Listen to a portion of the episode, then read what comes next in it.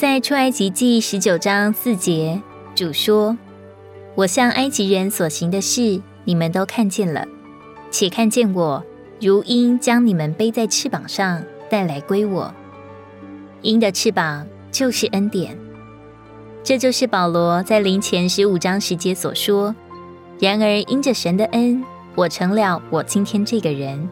并且神的恩临到我，不是突然的。”反而我比众使徒格外劳苦，但这不是我，乃是神的恩与我同在。